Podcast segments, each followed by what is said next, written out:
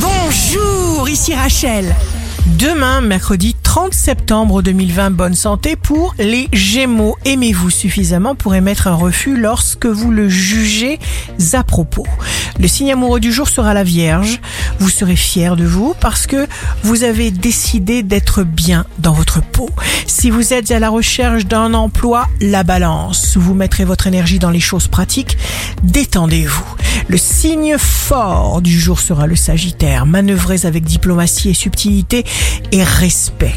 Ici Rachel, rendez-vous demain dès 6h dans Scoop Matin sur Radio Scoop pour notre horoscope. On se quitte avec le Love Astro de ce soir mardi 29 septembre 2020 avec le bélier. Le verbe aimer est difficile à conjuguer. Son passé n'est pas simple, son présent n'est qu'indicatif et son futur est toujours conditionnel.